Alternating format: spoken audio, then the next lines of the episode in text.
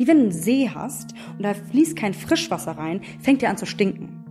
Und deswegen musst du eine Architektur einer neuen Art, also in einer Partei, die ein Postparteiensystem wäre, musst du die Architektur, die Struktur ändern.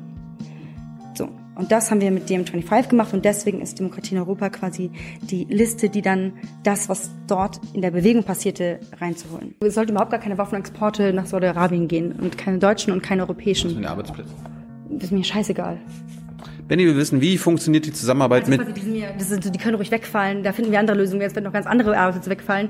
Die, den Arbeitsplätzen wegen der Waffenindustrie hinterherzuholen, ist das Dümmste, was man machen kann. Und wenn ich irgendwas will, dass wenn Leute mich sehen und sich fragen, was will die denn jetzt in der Politik, dass es aber genauso gut heißt, äh, die Message bewirft, die ganzen tausend Millionen Mädchen, die alle sagen, ja, Politik habe ich nichts zu tun, äh, dass sie sagen, warte mal, wenn die das macht, kann ich das auch machen.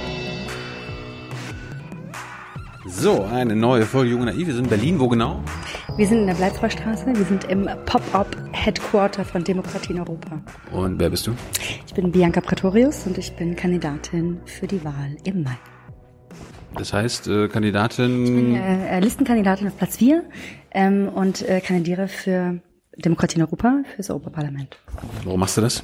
Ja, das frage ich mich auch. Liebe Hörer, hier sind Thilo. Und Tyler, Jung und Naiv gibt es ja nur durch eure Unterstützung. hier gibt's keine Werbung, höchstens für uns selbst. Aber wie ihr uns unterstützen könnt, Oder sogar Produzenten werdet. erfahrt ihr in der Podcast-Beschreibung. Zum Beispiel per PayPal oder Überweisung. Und jetzt geht's weiter. Ähm, warum mache ich das? Weil ähm, es irgendwie schein, keine sonst ähm, zu machen scheint. Also ich hatte keinen Bock, das vorher zu machen. Ich wollte jetzt nie Politiker werden. Aber ähm, wo soll ich anfangen, um das zu erzählen? Willst du es hören? Bist du, bist du denn jetzt schon, siehst du dich schon als Politikerin an, weil du, weil du auf der Liste stehst? Nee, also äh, ich bin keine Politikerin. Ich habe nie eine Politikerin sein wollen. Ich weiß nicht mal genau, was das, was das ist. Und äh, bin jetzt auf dieser Liste mit lauter Nicht-Politikern, die sagen, äh, wir glauben, wir müssen mal in dieses Parlament. Aber auf Platz eins ist doch, glaube ich, ein ehemaliger Politiker zumindest, oder? Ich, glaube, er ist auch der Einzige. Also Janis Varoufakis ist auf der Eins. So. Dann haben wir Dani Platsch, eine Österreicherin. Und dann haben wir Sretko Horvat, ein Kroate. Und ich bin tatsächlich die erste äh, so bio-deutsche Kartoffel auf der Liste, ähm, weil wir eine transnationale Liste sind. Das heißt, ähm, Demokratie in Europa. Ich erkläre das jetzt mal, weil das ist so schwer zu verstehen. Demokratie in Europa ist der deutsche Wahlflügel von einem, von einer Bürgerbewegung, die man unter DiEM25 kennt. DiEM25 heißt Democracy in Europe Movement 25, weil das mal vor zwei Jahren gestartet ist, als irgendwie Trump passiert ist und als der Brexit kam und man irgendwie dachte, Pegida, AfD, was ist denn hier los? Europa scheint irgendwie zu zerbröseln, wir müssen jetzt was machen. Und das war auch mein Moment, wo ich aus meinem normalen Leben dachte, fuck, irgendwie müsste ich jetzt mal, vielleicht kann ich die Politik nicht mehr ganz so ignorieren. Und da wurde vor jetzt drei Jahren DiEM25 in Berlin gegründet als Bürgermovement. Und wir haben 100, wir sind 100.000 Leute in Europa, es gibt Stellen in Mexiko, es gibt Stellen in UK und ähm, Democracy in Europa in Mexiko. Ja, äh, ja, ja, ja, äh, weil ähm, also Europäer leben ja nicht nur in Europa, sondern woanders auch. Und im Prinzip ist es eine äh, eine Plattform und eine Bürgermovement, was sich die Frage stellt: Wie muss denn Europa aussehen, dass es irgendwie für die Zukunft noch funktioniert, dass es nicht auseinanderfällt und dass es den Bürgern in irgendeiner Weise einen guten Job macht, Europa zu sein. Und diese Frage haben wir über zwei Jahre wurde beantwortet von diesen 100.000 Leuten in kleinen Lokalgruppen auf der Plattform mit einem Advisory Board von Naomi Klein bis Noam Chomsky und so Leute, die das nicht erst seit gestern machen. Und daraus kam dann ein Programm. Und dieses Programm heißt New Deal for Europe und darunter ist ein der Green New Deal, den man vielleicht kennt. Und dieses Programm das ist quasi so das Produkt, was rauskam aus dieser Bürgerbewegung. Und das ist jetzt in neun verschiedenen Ländern für eine Partei an der Wahlurne wählbar. Weil diese Inhalte, da geht es quasi nicht darum, oh, wir brauchen eine neue Partei, sondern wir brauchen eine Möglichkeit, diese Inhalte in die Parlamente zu bekommen. Und Demokratie in Europa ist der deutsche Wahlflügel für genau dieses Programm. Was wird dann auf dem Wahlzettel stehen? Das soll ja irgendwie einen Meter lang sein. Voll lang, wir sind voll geil, wir sind auf der 25, voll der Zufall. Und da steht Demokratie in Europa minus DM25. Also so langer Doppelname, das sind wir. Über euer Programm reden wir gleich mal. Erstmal zu dir. Äh, Du sagst, du bist keine Politikerin. Wann, aber du bist ja wahrscheinlich immer politisch geworden. Wann, was war das zum ersten Mal? Wie, wie, wie, alt, wie alt bist du, wenn ich fragen Ja, na klar. Ich bin, ich werde 35, also ich bin 34. Ähm, ich bin krass unpolitisch aufgewachsen. Ich bin aus Frankfurt am Main, aus der, nicht aus dem Umland von Frankfurt, sondern aus der Stadtmitte tatsächlich. Bin in so einem äh, Techie-Haushalt groß geworden. Also meine Eltern haben so ein kleines Zimmermannbetrieb, äh, Ingenieurbüro und meine Brüder sind beide Programmierer. Und ähm, das war eigentlich relativ unpolitisch. Also das sind beides irgendwie, ich glaube sogar FDP-Wähler, aber es war nie ein Thema. Es war so mir richtig, richtig Latte. Und ähm, dann, ich erzähle mal einfach, wie es weitergeht, weil vielleicht erklärt, erklärt sich dann, was will die jetzt? Wer ist das? Aber Warst du irgendwie eine Schule, Sch äh, Schulsprecherin, Klassensprecherin? Nee, ich, war, ich war eine von den Kids, die da hinten in der letzten Reihe sitzt und die Schulsprecher mal ein bisschen peinlich fand. Also quasi Klassensprecher, Schulsprecher ist nicht mein Ding. Ich habe, glaube ich, ich habe Abi gemacht. Ähm, ich habe ich habe Abi gemacht. Ich habe, ähm, ich glaube, es gab kein Jahr, wo ich keinen blauen Brief hatte. Und es war äh, nicht eines meiner, oh mein Gott, ich wünschte, ich würde mal im Europäischen Parlament sitzen. Es war nie eines der Dinge und ist auch jetzt nicht so my dream. Aber ich glaube, es ist wichtig und äh, notwendig und auch okay. Bist du als Jugendliche auf die Straße gegangen? Nein.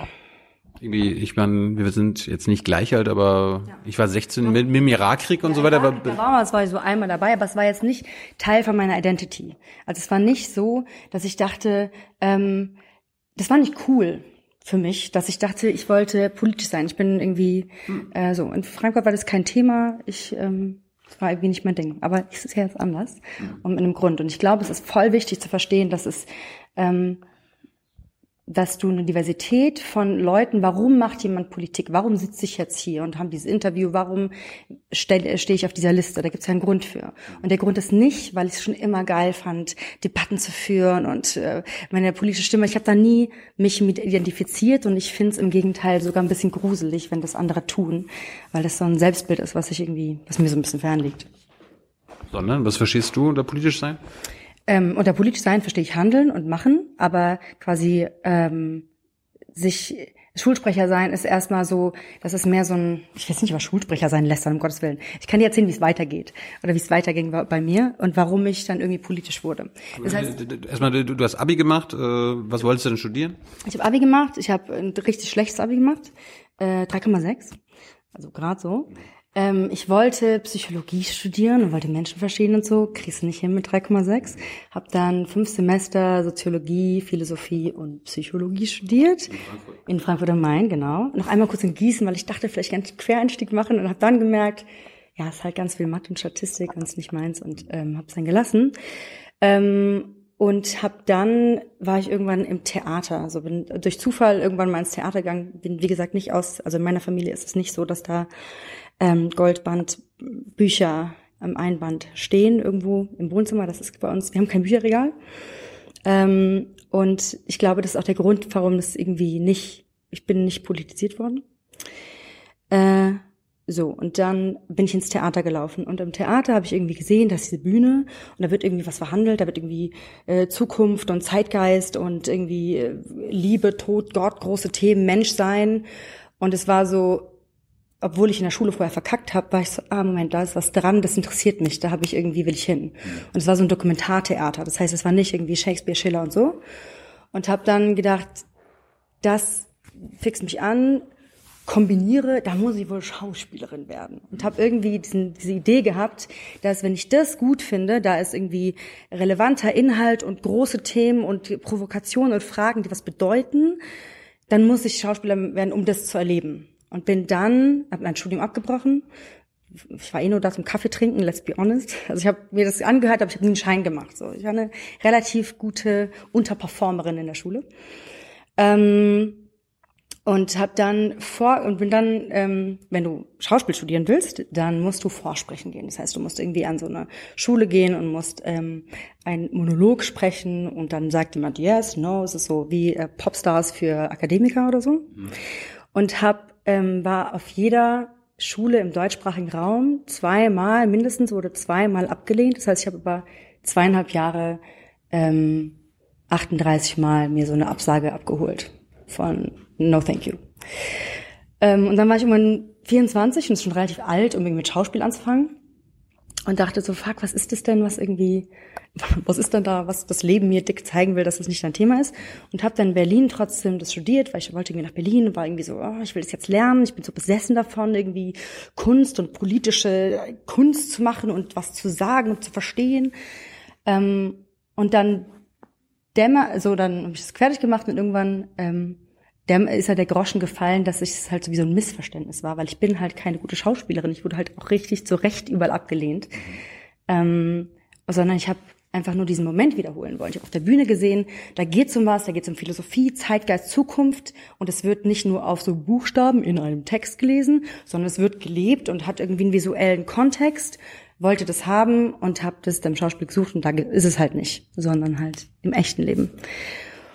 Und ähm, dann habe ich das fertig gemacht und habe ich ein bisschen als ähm, Autor, also dann habe ich, ich kurz vor dem Ab, also Ende des Schauspielstudiums, habe ich dann ein Angebot bekommen zu schreiben, hatte irgendwie geschrieben und wollte halt meine eigenen Monologe schreiben und meine eigenen Texte und habe das dann ein bisschen gemacht und habe ähm, das Theater auch ein Stück äh, in der Box auf der Spiel in der Spielzeit gehabt und so geschrieben und Theaterkritiken geschrieben und fürs Theatertreffen ähm, das Blog geleitet und so im Kulturbetrieb relativ viel so Sachen gemacht, die funktioniert haben.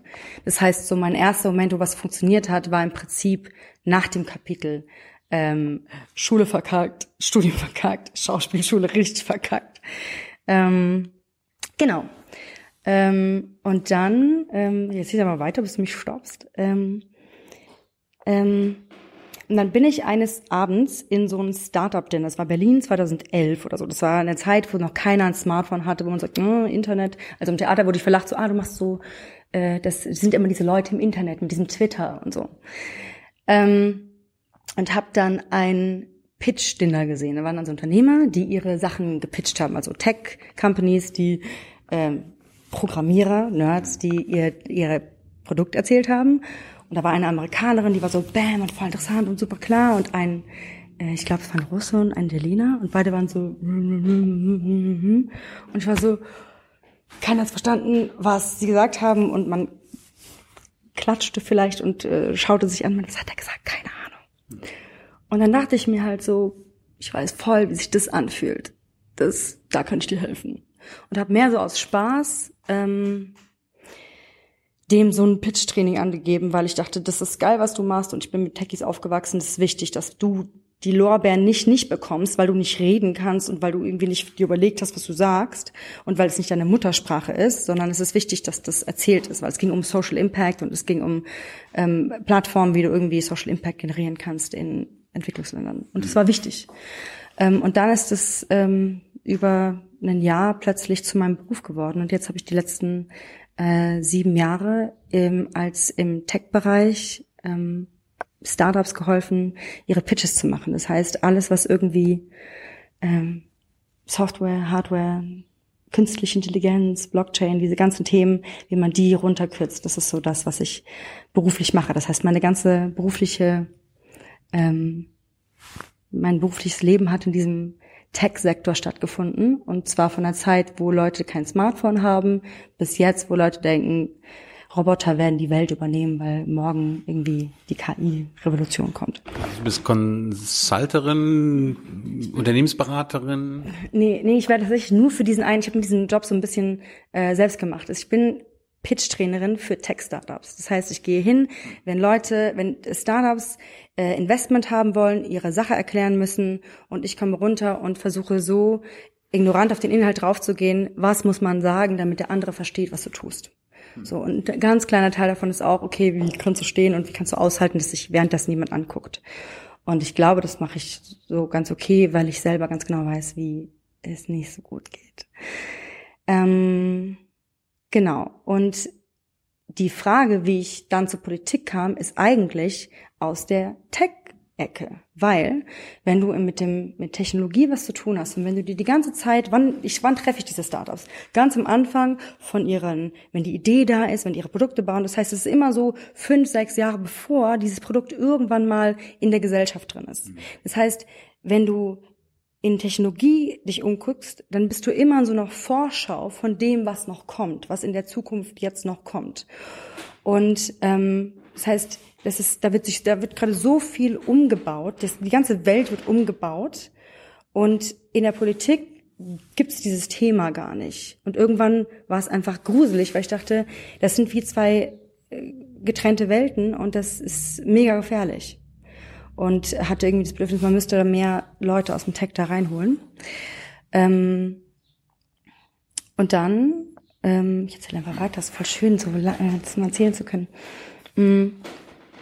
So, und dann war 2016. Das heißt, 2016 war Trump, war äh, auf dem Marienplatz, äh, die, die Flüchtlingskrise und die AfD war groß und irgendwie ähm, war auf einmal die Angst da, fuck, das könnte hier so ein Rechtsruck geben, das könnte hier alles meiner, in meiner kleinen intentionalen Blase, das könnte alles ganz schnell vorbei sein. Und äh, wusste dann, ich will eigentlich gerne mich politisch engagieren aber jetzt in eine Partei zu gehen, ich habe so ganz vereinzelt Freunde, die auch irgendwie bei den Grünen sind, bei der FDP sind, bei der SPD sind, so gibt's immer wieder. Aber es ist so wenig, es ist ein total seltenes Phänomen, dass Leute in Parteien sind. Mhm. Ähm, und wenn sie das sagen, dann sagen sie ja nicht so, hallo, ich bin Thomas, ich bin eine Partei, sondern sie sagen, ja, ja, ich bin auch bei der SPD. So, so fällt es. Ähm, und diese Idee, dass das nochmal zurückkommt, ist, glaube ich, auch ganz schön gegessen. Nicht die SPD jetzt, sondern dieses, ich nehme ein Parteibuch und bin bei einer Partei. Und dachte ich, okay, dieses, den, den größten Teil, den du erlebst, wenn du im Technologiesektor unterwegs bist, ist, dass Digitalisierung halt gar kein, ähm, gar keine Technologierevolution ist, sondern eine kulturelle Revolution. Das heißt, es verändert, wie wir über Arbeit nachdenken, es verändert, wie wir miteinander umgehen, es verändert, wie viel ähm, ähm, Sichtbarkeit kleine Gruppen haben, wie sehr wir uns auf die Nerven gehen können im Internet, das verändert alles. Und ähm, dass so Innovation aus so kleinen Startups kam, hat natürlich die großen Firmen so, hm, wir müssen das auch machen. Und ich glaube, es gibt eine ganze verdammte Industrie, ich glaube nicht, ich weiß, die irgendwie sich ähm, beschäftigt mit Change Management und Culture Change und let's irgendwie sollen wir agil werden und so. Und über Jahre lang habe ich die alle failen sehen. Die versuchen richtig doll, eine Kultur zu ändern und schneller, agiler, moderner, irgendwie die Welt von heute, die anders ist als vor 20 Jahren, irgendwie zu verstehen und in ihre Kultur mit reinzubringen. Und es funktioniert nicht. Und hier reden wir über große Wirtschaftskonzerne. Da muss ich nicht drei Sekunden drüber nachdenken, um zu verstehen, warum sich SPD erneuern, Grüne erneuern, warum sich dieses Ding von einem demokratisch gewachsenen, nicht finanziell getriebenen Parteienapparat nicht einfach mal so erneuern und digitalisieren und hast du nicht gesehen lässt. Das geht nicht. Ähm, also so, das ähm, wäre schön, wenn es geht und ich würde sofort aufhören, wenn es äh, möglich wäre. Und dann.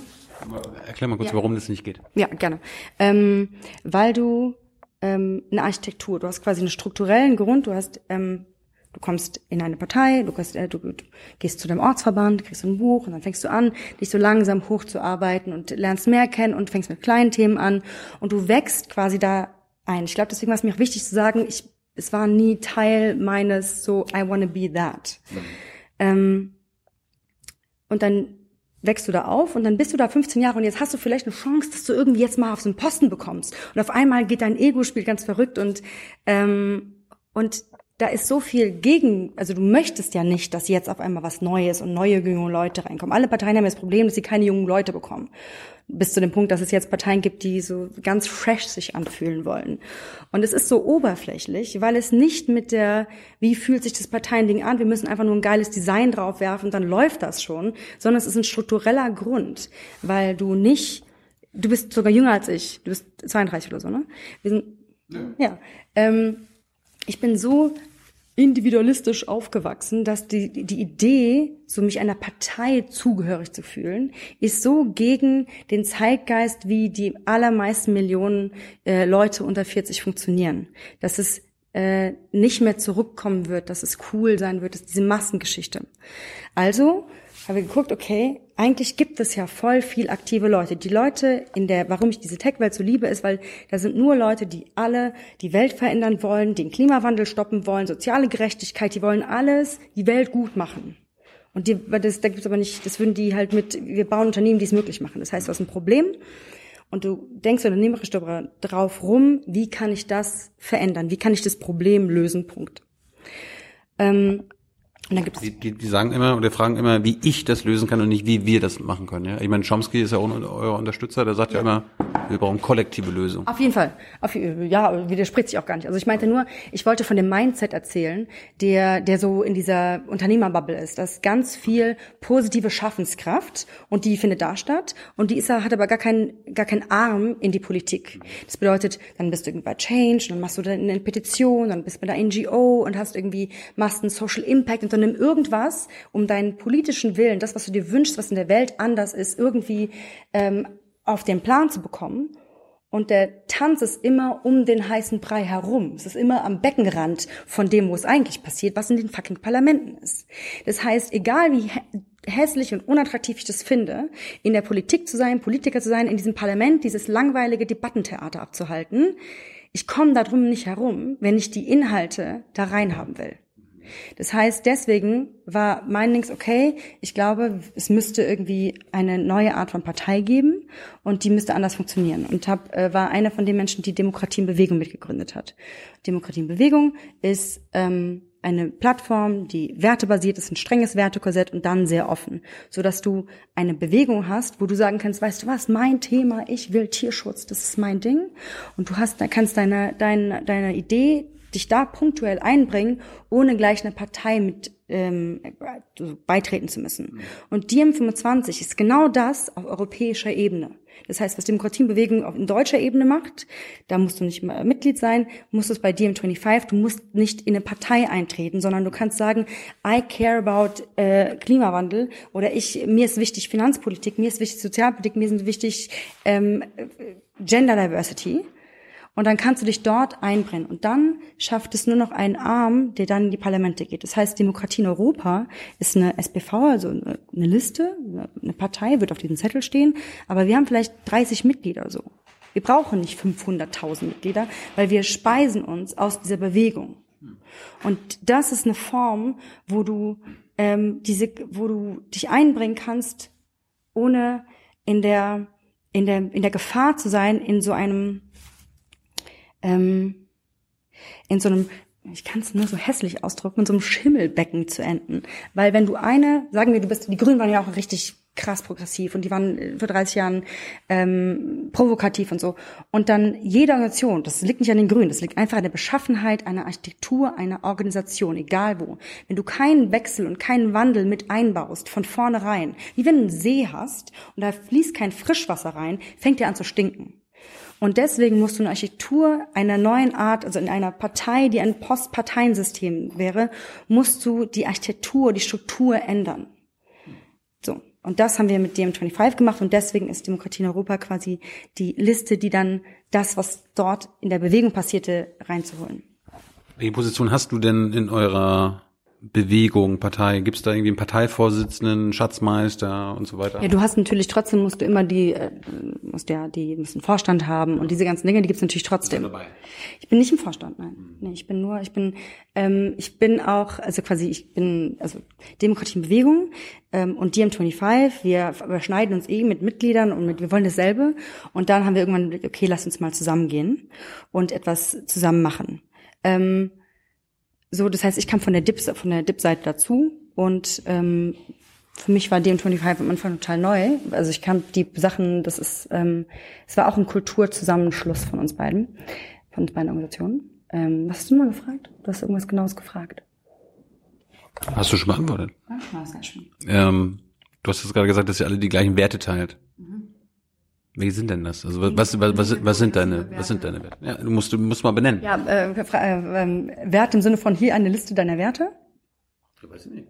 Weiß ich auch nicht. Ja, also eine Frage, frage mich. Wenn, du, wenn, du, wenn du sagst, ihr teilt alle gemeinsame Werte, was sind die denn? Also, das ist, dass du Vielfalt drin hast, dass du Transparenz drin hast, dass du Demokratie, wir heißen ja nicht ohne Grund Demokratie in Europa, Democracy in Europe Movement, ähm, äh, Nachhaltigkeit, also alles, dass du, also. Das sind die Grünen auch sagen, haben sie auch alle. Äh, ja, ich glaube auch nicht, dass wir, also tendenziell sind wir mit ganz vielen Leuten von dem Mindset gibt es zum Glück in Europa richtig viele Leute, die eigentlich dasselbe wollen wie wir. So, das sind, äh, ich würde nicht sagen, die anderen sind scheiße, nur wir sind cool. Auf gar keinen Fall. Es geht darum, dass die Inhalte, die wir glauben, die nötig sind, die werden leider, leider, leider von niemandem genommen. Als dieses Programm rauskam, diese New Deals, war nie der Plan, oh, lass mal eine eigene, noch eine dritte Partei gründen und lass mal diesen ganzen Weg gehen. Da hatte keiner Bock drauf, zu Recht, weil das so.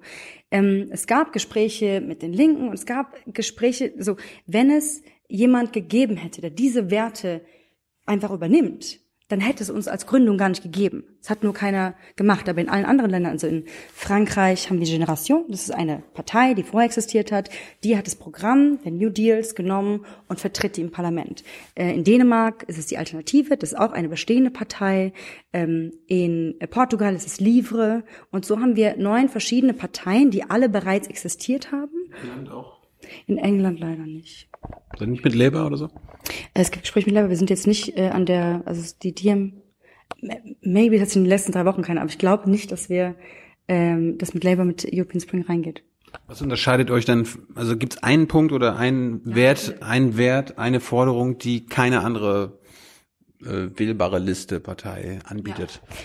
Äh, ganz viel. Also ähm, ich kann ja mal sagen, der Punkt, der mich da reingebracht hat und warum ich das Gefühl habe, das ist wichtig und warum ich hier gerade in meinen Job, dem es super geht, so.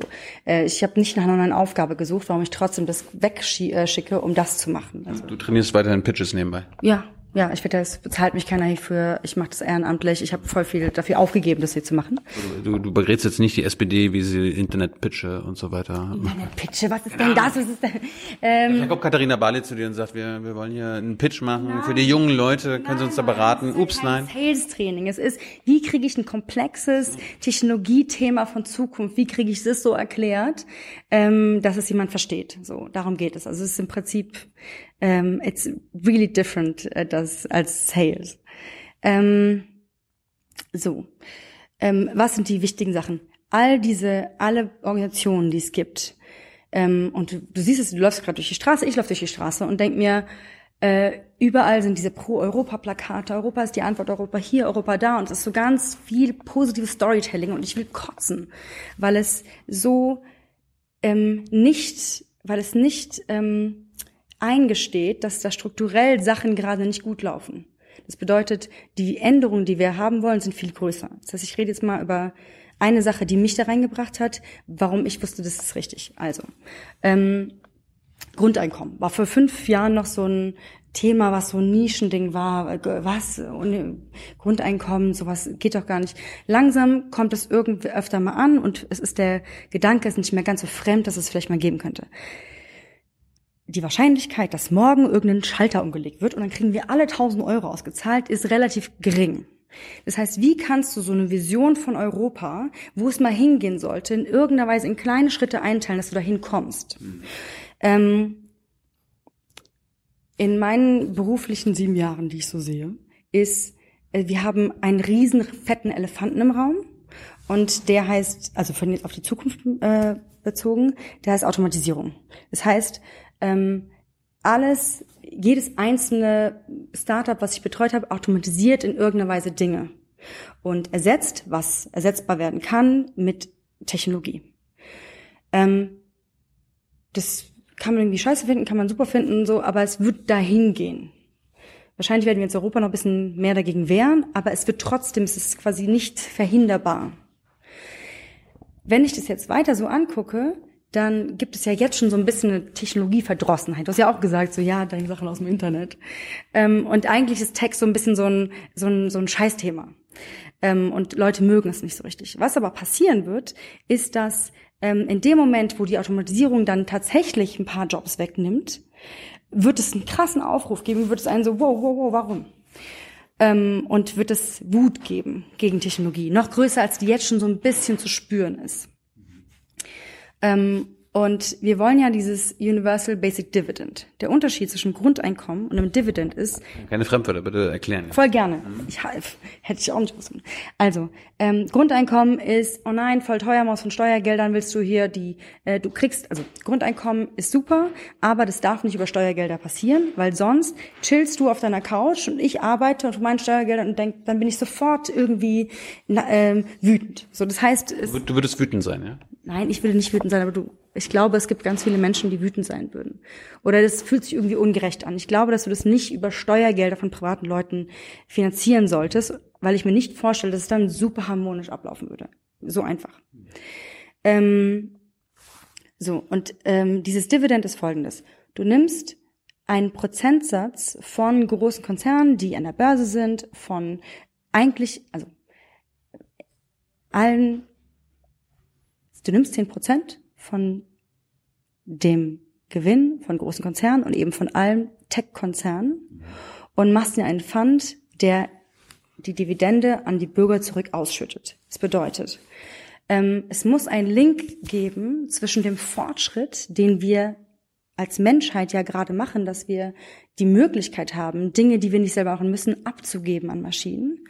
Und dass das nicht mein Feind wird, sondern dass ich merke, davon habe ich was, musst du diesen Link zurückschaffen, dass ich als Bürger davon ein Stück abbekomme, dass ich eine, dass ich jeden Monat einen kleinen Betrag auf meinem Bürgerkonto von der Europäischen Union habe und dort draufstehe, ha, Google benutzt ja eh meine Daten. So wie jedes Mal, wenn du irgendwie so einen Service nutzt, dann hilfst du ja diesen großen Companies zu wachsen. Das bedeutet, man kann das eh eigentlich ist es bereits schon public, ein Public Value. Und diese Dividende nimmt einfach das, den ersten Schritt von einem, Zirkel, einem Zyklus schaffen, der den Fortschritt und die Gewinne zurückführt zum Bürger, der das dann spüren kann. Weil dieses Spüren ist so krass wichtig. Wenn wir ähm, wenn wir fragen, was soll es Europa werden, dann ist das Wichtigste, okay, keiner hat irgendwie eine Vision von Europa. Und diese Vision von Europa hat ganz viel damit zu tun, wie fühlt es sich denn an, Europäer zu sein? So, was ist meine, was ist meine User Experience von europäischer Bürger sein? Wie kriege ich mit, dass Europa eine gute Sache ist? Jetzt siehst du, wir sind umzingelt von den ganzen positiven PR-Kampagnen, wie geil Europa ist und es ist alles deins und es feiern Europa und es ist, again, es ist so Dekoration. Und wenn ich aber jeden Monat sehen würde, ha, das hat mit mir was zu tun, das bringt mir was, dann habe ich einen von vielen Steinen gelegt, dass ich denke, das, das, da kann ich mitgehen. Mhm. So, das ist nur dieser Link von diesem UBD. Äh, von dem Universal. Die Dividende 10% von den Profiten von Google oder 10% vom Umsatz? 10% von den Shares, die die, äh, die die Companies haben, gehören, gehen in diesen Fund. Das heißt, du nimmst einfach einen Teil, du zwingst die, ja, ähm, äh, einen Teil von ihren Shares in die europäische Gemeinschaft zu geben. Das heißt, Aktienanteile heißt das? Ähm, Shares heißt ja, Shares, ähm, also quasi äh, nicht Aktien, also Anteile von der ganzen Firma, dass du dass du, also es sind Aktienanteile bei den börsennotierten. Äh, wenn du es jetzt runterbrichst auf ähm, alle Firmen, die in irgendeiner Weise Automation machen, dann müssen die nicht an der Börse sein, dass es trotzdem greift. So, das heißt, das Ziel ist, dass es einen Teil davon gibt, der in einem Kreislauf zurückläuft, damit uns das nicht um die Ohren fliegen und es plötzlich, ähm, damit es keinen Hass gegen das, was sowieso passieren wird, geben wird. Habt ihr mal ausgerechnet, was das äh, in diesem Jahr oder im letzten Jahr gebracht hätte? Äh, nee, also es ist weniger als 1000 Euro auf jeden Fall. Das ist quasi ein... Äh, ein Für alle äh, EU-Bürger. Genau, darum geht's. Genau, also viel, viel weniger als 1000 Euro. Aber das ist etwas, was mitwachsen wird. Es geht auch nicht darum, dass das jetzt die Ersetzung vom Grundeinkommen ist, weil das ist ja nicht so, dass morgen alle Arbeit wegfällt. Ähm, aber dass du einen Link schaffst, der dann sich, der sich mit, der mitwachsen kann. So, das ist jetzt mein Bianca-Grund, warum ich dahin gegangen bin, aus meiner Biografie, warum ich das wichtig finde. Ähm, Ganz kurz noch, also irgendwie würde es nicht einfach dann bedeuten, dass man ständig darauf hoffen müsste, dass diese Konzerne weiterhin Gewinne machen, dass sie wachsen, wachsen, wachsen? Ich meine, ein Problem unserer Welt ist ja auch das ja. grenzenlose Wachstum und so weiter und so fort. Äh, kann ja mal passieren, dass die vielleicht mal Verluste machen, ein scheiß Jahr haben, verkauft werden, pleite ja. gehen, dann ist die Dividende auch weg, oder was? Ja, also deswegen ist ja der, nur ein Teil, also du musst, du musst einen Link schaffen, dass ein Teil dessen, was erwirtschaftet wird, an die Bürger zurückgehen, dass sie es spüren. Es geht mir darum, dass es nicht über eine Steuer läuft, die ich nicht mitbekomme, sondern über ein Geld, was an, ein, ein Betrag, der an mich zurückfließt. Darum geht's mir erstmal. Ähm, das heißt, also im Prinzip, genau. im Prinzip wird Google zum Beispiel muss eine Strafe an alle Bürger bezahlen, weil sie uns ja überwachen und mit unseren Daten Geld verdienen. Äh, nee, ich weiß nicht, nee, nee, nee, nee, nee, nee, weil du kannst ja, also wir können ja. Aus Google-Sicht. Aus Google-Sicht das kann das schon so sein, aber aus Google, aber Google-Sicht interessiert mich ja gar nicht so sehr. Das heißt, ähm, du hast als, Euro, als EU ja die Möglichkeit, die Regularien so zu setzen, wie du sie haben willst. Das heißt, ein Riesenteil unserer Programm ist, dass du Datenschutz als Default-Setting hast, dass du nicht mal mehr zustimmen musst, sondern dass es einfach per Default Transparenz gibt. Mhm. Dass du die zwingst dazu, transparent zu sein, dass du die zwingst dazu, offen zu legen, wie die was machen. Mhm. Weil ohne Transparenz wird es immer nur dieses, diesen, diesen Lobbykrieg geben.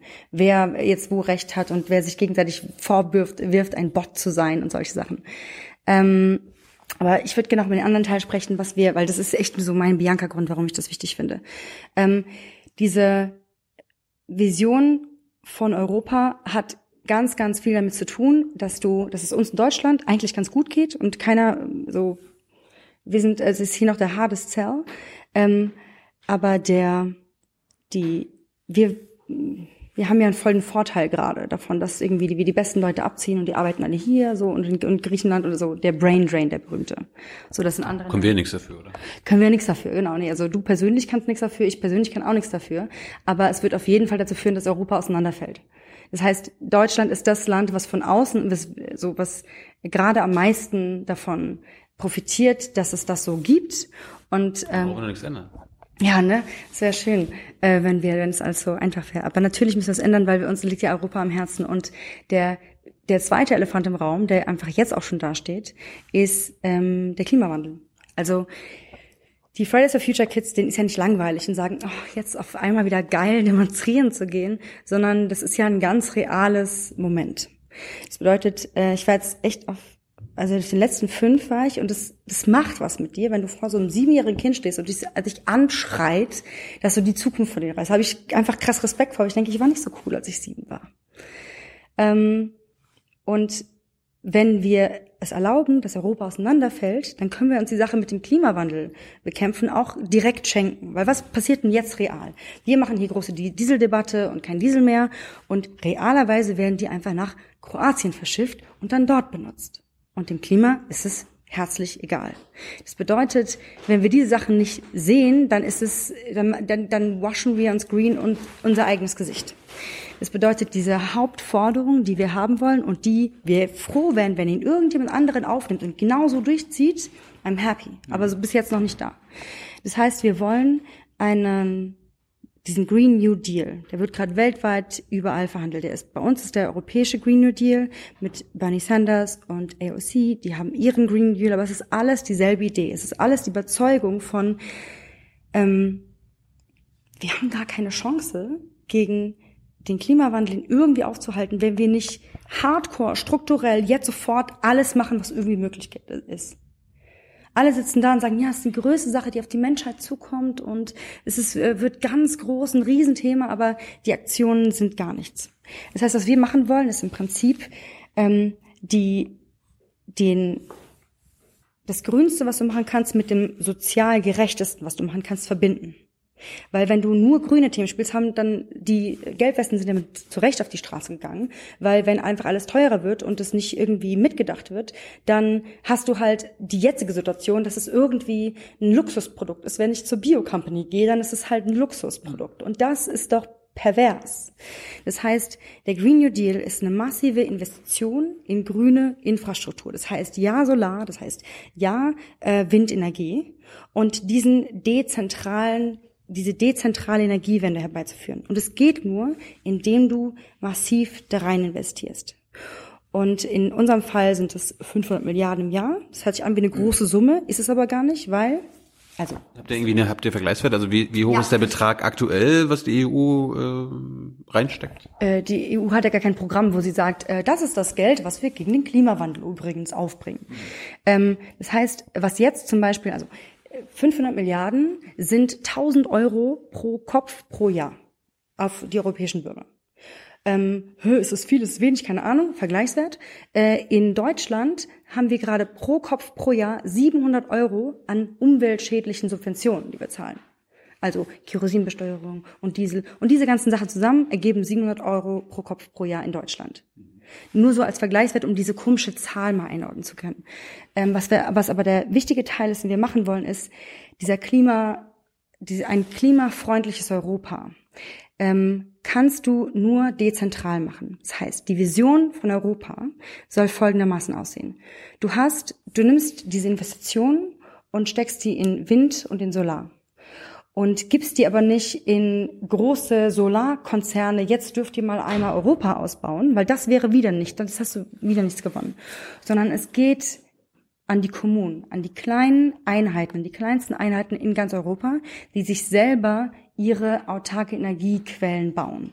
Es geht nämlich, es ist bis jetzt nur einfach äh, immer gedeckelt. Das heißt, du hast, wenn du jetzt dein Haus ähm, mit Photovoltaik ausstatten möchtest, dann darfst du das nur bis zu einem gewissen Grad, weil mehr bist du dann sofort in so einer Schublade, wo du äh, Gro Großenergie irgendwas bist und geht nicht. Deswegen, wenn du auf Google Maps mal ähm, auf Google Earth schaltest und dann so in die Städte so rüber guckst, ganz spannende Aufgabe, äh, dann sieht man immer, dass so ein Teil der Dächer ausgebaut ist. Man fragt sich, warum ist das nur ein Teil?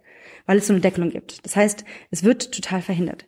Die Vision von Europa ist also, dass du, ähm, dass wir jetzt sofort, das ist alles in diesem System möglich, diese Anleihen ausgeben, dass die Kommunen sich ihre eigene Energie, ihre erneuerbaren, nachhaltigen Energiequellen bauen können und dann vor Ort diese dezentralen Kräfte haben. Weil du willst Energie nicht reisen lassen. Du willst nicht, äh, du willst im Prinzip, dass äh, auf der Dorfkirche alles mit Solar ist und dann du die Nebenstraßen damit versorgst. Weil, wenn du an, was anderes aus der Tech-Welt lernen kannst, ist, nicht du, sondern Mann, ähm, ist, dass die einzige sichere Sache ist Dezentralität. Das heißt, alles, was du zentral irgendwo speicherst, ist krass vulnerable. Ähm, Im Best-Case-Szenario fangen wir damit am 1. Juni an oder äh, dieses Jahr noch an, morgen, und können vielleicht noch was verhindern von diesem, von dem Scheiß, was wir seit 30 Jahren verpennen, den Klimawandel. Mhm. Und trotzdem wird es Unwetter geben. Es wird Sachen geben, wo keiner dir genau sagen kann, was passieren wird. Wenn du zentrale Energiequellen hast, dann ist das angreifbar. Wenn du dezentral das von vornherein aufbaust, dann kann auch mal einem Landstrich was passieren, ohne dass sofort alles wegbricht. Und deswegen ist es so wichtig, und das ist unser Unterschied zu den Grünen übrigens, ist, dass die eine zentrale Energiewende haben wollen. Und wir sagen, es muss dezentral sein, sonst hast du erneut dieselben Probleme. Der zweite große Schritt ist, und der ist eigentlich so offensichtlich, dass ähm, es mich manchmal überrascht, warum da nicht öfter darüber gesprochen wird. In dem Moment, wo ich meinen eigenen Energiespender auf dem Dach habe und damit meine Straße und mein Haus versorge, verdient ja keiner mehr mit. Das heißt, ein Grund, warum das nicht längst so ist, ist, weil wir den Mittelmann damit ja rausschneiden. Und natürlich findet das keiner geil. Und das, deswegen gilt diese Forderung als ist ja total ähm, ähm, eine große, verrückte Forderung. Wenn du eigentlich denkst, es ist das Normalste und Logischste auf der Welt, was du machen müsstest, um das, was irgendwie die, das Massenaussterben von uns Menschen vielleicht noch verhindern könnte. Und wenn es um die Frage geht, ähm, äh, Europa, nicht Europa, Nationalstaaten, denkst du, allein das, wenn du auch nur ein bisschen glaubst, dass, das, dass die Wissenschaft dich nicht versammelt anlügt, dann ist die einzige Möglichkeit, das mit Europa zu lösen. Und nicht nur mit Europa, sondern eben auch international. Das heißt, der Green New Deal ist nicht ohne, ohne Grund nicht nur hier ein Thema. Mensch, Mensch, Mensch.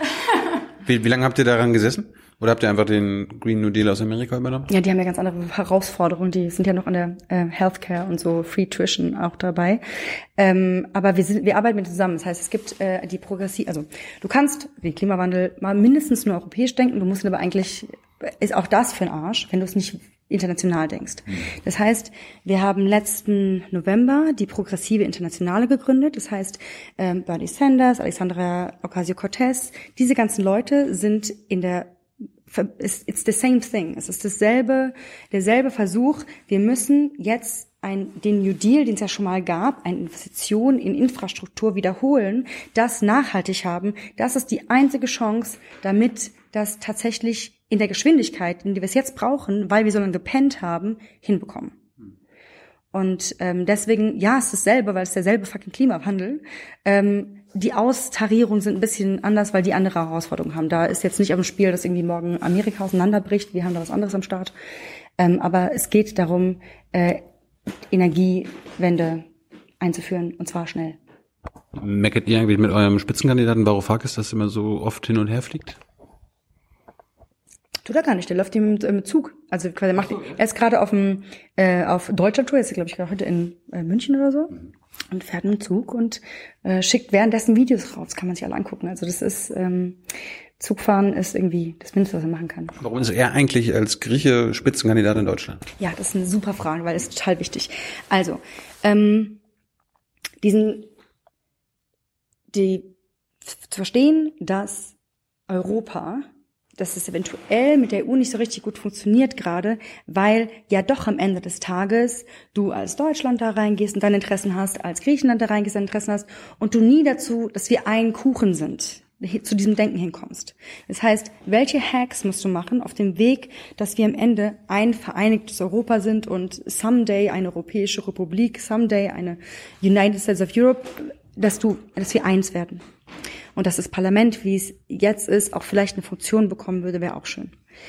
Ähm, und was du nicht machen darfst, leider bis jetzt noch nicht, sind Transnationalisten. Und das Wichtigste, wir wollten ein Zeichen setzen, dass es eben diese ganzen, das sind die Griechen, das sind die Deutschen, das, sind, das gibt's ja alles gar nicht. Guckt mal um in Berlin, wir sind alles irgendwie eine gemischte Soße und das ist auch ganz gut so, weil dann hat ja schon was funktioniert in Europa. Mhm. Und deswegen ist es wichtig, dass du das austauschst. Das heißt, wir haben einen ähm, äh, ich möchte sagen, ein Hack gemacht. In Griechenland äh, steht ein Deutscher auf der Liste, oder? Ja, ja, ja, ja. Äh, in Griechenland steht ein Deutscher auf der Liste, in, Frank äh, in Frankreich äh, steht eine Polin auf der Liste. Wir haben Polen, Rumänen, Kroaten, Griechen. Wir sagen, es gibt nicht diese Deutschen und die, es gibt nur Europäer. Und dadurch sind wir auf allen Listen, für die die für dieses DiEM25-Programm einstehen, gibt es verschiedene Leute. Und deswegen ist Janis nach Deutschland gekommen, auch um dieses, diese um genau diese Frage auch mit einem Symbol zu beantworten, sagen, it's the same Europe. Mhm. So. Und ähm, deswegen ist es wichtig, diese paneuropäische Bewegung zu haben. Du kannst es nicht aus Deutschland starten, du kannst es auch nicht aus Frankreich starten. Du musst das von, von der Pike auf europäisch denken, du musst es dann transnational denken, äh, um dann in dem nächsten Schritt das international zu denken. Was bist, was bist du eigentlich für eine Linke? Also Varoufakis ist ja irgendwie, bezeichnen, bezeichnen Sie als Marxist? Bist du auch eine Marxistin? Nee, ich bin ja ähm, witzig, ne? Ähm, also das Wort, was es trifft, ist progressiv. Das heißt, ja, ich kann, kann sich ja jeder was anderes darunter vorstellen. Äh, stimmt, ich sage dir, was ich mir darunter vorstelle. Ähm, also ich glaube, wir sind auf jeden Fall eine linke Partei. Ich glaube, das wird auch keiner irgendwie verstecken. Aber ähm, progressiv ist nochmal, bei den Linken sind sich nicht alle sicher, ob sie, ähm, ich will echt so ungern über die bashen, aber ich sage dir ungefähr, um es einzuordnen. Bei den Linken sind sich nicht alle sicher, ob Europa eine große Sache ist. Bei den Linken ist auch die grüne Sache kein großes Thema. Ähm, das ist ein Problem. Und progressiv heißt erstmal, ist auch links eingeordnet, aber es ist vor allem dem Fortschritt zugewandt. Es ist quasi, ich denke nicht nur bis hier, sondern ich denke 50 Meter weiter. Und ich glaube, dass es so meine Politisierung war aus, fuck, ich sehe da vorne am Straßenende eine riesen, eine Wand und oder oh, ist noch eine zweite Wand. Die eine ist Automatisierung, die andere ist Klimawandel. Okay, ich muss irgendwas jetzt tun. Und ähm, deswegen würde ich sagen, also das hörte sich ja vorhin vielleicht ein bisschen seltsam an für manche von den Zuschauern, dieses, öh, die war gar nicht politisiert als junges Mädchen. Ähm, das, was unter links, dem, wenn du Leuten auf der Straße sagst, die, links, dann ist es so, ja, aber ich bin nicht links, dann sind doch, da denke ich an Steine werfen und denke an irgendwie, äh, ähm, weiß ich nicht, G20 und denke, es ist, ja, ja, du bist schon in der Bubble drin. Wenn du außerhalb von Politikinteressierten ähm, dann ist in Deutschland das Wort links immer noch so, leider nicht so geil besetzt, wie es besetzt werden könnte. Und ähm, das liegt unter anderem daran dazu, dass wir uns irgendwie nicht genug, wir, wir zerhakeln uns in unserem intellektuellen Diskurs. Also ähm, diese progressive International, dass wir uns international mit Sanders und AOC zusammenschließen, hat ja einen Grund. Und zwar, die anderen auf der rechten Seite, machen das nämlich ganz prima. Also die schließen sich zusammen, da gibt's irgendwie Bannon, der nach Europa reist und es gibt irgendwie, die sind alle Friends, die gibt's keine kleine Verhakeleien, warum sind die Grünen nicht bei den Linken und was an dir scheiße und warum geht es, so das gibt's dort einfach nicht. Und es führt dazu, zu der Lage, die wir jetzt haben, dass wir ernsthaft jetzt einen Rechtsruck in Europa haben und alle haben die Hosen voll von diesem Ergebnis, was jetzt kommen wird ähm, äh, nach der Wahl. Das heißt, es ist eine historisch wichtige Wahl, weil das nicht ohne Folgen bleiben wird, dass sich das linke Lager zu sehr selber zerfaselt hat. Und ähm, so deswegen äh, so. Gibt es irgendwelche politischen Denkerinnen oder Denker, Chomsky, Arendt und Co., die dich geprägt haben? Das ist eine interessante Frage. Ähm, ja, Varoufakis? ja, ich glaube, Varoufakis hat mich geprägt. Ich glaube, ähm, also ich glaube, ich habe einfach immer, ich habe ganz viel Dokumentartheater und ich glaube, da ist ganz viel linke intellektuelle, äh, also Philosophie sowieso drin, also im ganzen Theaterbereich ist sehr so linksintellektuell. Aber es gibt jetzt niemanden, den ich so rausnehmen würde, so, ach, der Mensch, das habe ich gelesen, dann ist es passiert.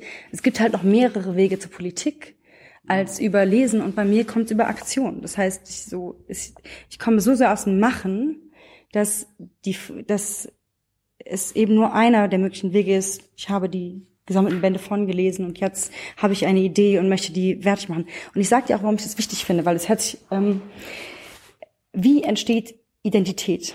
Wie entsteht das, was ich von mir selber denke? Ich, wer ist Thilo, wer ist Bianca, wer sind diese Leute, was, was ist man für sich selber? Und ähm, etwas zu lesen hat ganz viel mit einer Ideenfindung zu tun. Und dann bin ich an der Stelle, wo ich dieses Ego drin habe, wo ich dann äh, zu einer Person werden könnte, die sagen will, ach, ich will auf jeden Fall mal Bundeskanzlerin werden oder ich will mal Minister für Außen und so werden. Was auch immer, es gibt's hier alles, Leute. Und das finde ich ähm, äh, äh, leise gesagt ein bisschen schwierig. Und deswegen ist, glaube ich, ähm, ist so meine klare Antwort so, nö, hatte ich nicht. Und wenn ich irgendwas will, dass wenn Leute mich sehen und sich fragen, was will die denn jetzt in der Politik, dass es aber genauso gut heißt, äh, die Message bewirft, die ganzen tausend Millionen Mädchen, die alle sagen, ja, Politik habe ich nichts zu tun, äh, dass sie sagen, warte mal, wenn die das macht, kann ich das auch machen. Das wäre das Beste, was ihm passieren könnte damit es eben nicht mehr nur in diesen Blasen passiert, wo man sich fragt, was, links hat diese Bedeutung? Ja, man geht mal auf die Straße und redet mit Leuten, denen das, was wir hier machen, am Arsch vorbeigeht. Mhm. Die haben ihre Bilder zu links und rechts und die wählen überhaupt irgendwas, wenn sie wählen. So. Und die Europawahl hat ja bis jetzt immer irgendwie fast gar keine Wahlbeteiligung gehabt und das wird ja hoffentlich diesmal anders. So. Also. Bist du Antikapitalistin, Feministin? Ich bin volle Kanne Feministin. Ich fände es ähm, unanständig, keine Feministin zu sein. Das ist ein äh, Code von der wunderbaren Suki. Anti, äh, Antikapitalist muss man nicht sein. Was, was sagst du? Antikapitalist musst du nicht sein. Antikapitalist muss man nicht sein. Also, ähm, ich erzähle dir jetzt eine Geschichte von letzter Woche. Ich war letzte Woche auf so einem äh, Treffen mit ähm, äh, mit äh, Leuten von Extinction, Extinction Rebellion und so Leuten, die sich überlegen, aktiv zu werden und ein paar Unternehmen und zwar so eine Gruppe in einem Wohnzimmer.